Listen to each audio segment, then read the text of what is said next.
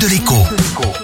Bonjour à tous. Difficile de s'y retrouver dans toutes les annonces gouvernementales de ces derniers jours, annonces polluées par des contradictions et des retours en arrière incessants.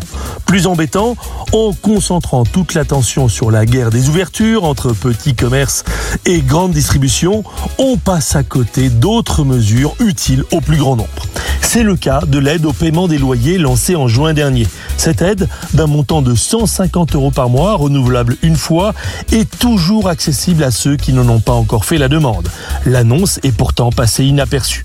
Pour pouvoir l'obtenir, il faut soit être demandeur d'emploi, soit être salarié et gagner au maximum un SMIC et demi, mais avoir perdu au moins 15% de ses revenus. L'aide étant individuelle, elle peut être demandée par chacun des membres d'un foyer, pourvu qu'il corresponde aux critères d'éligibilité. Ce sont dans ce cas 300 euros d'aide au paiement du loyer qui peuvent ainsi être obtenus pour un mois.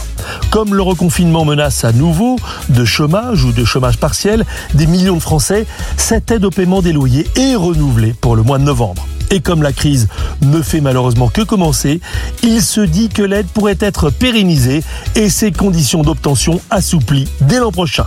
Pour demander l'aide, déposez votre demande sur actionlogement.fr, rubrique aide urgence logement. À demain.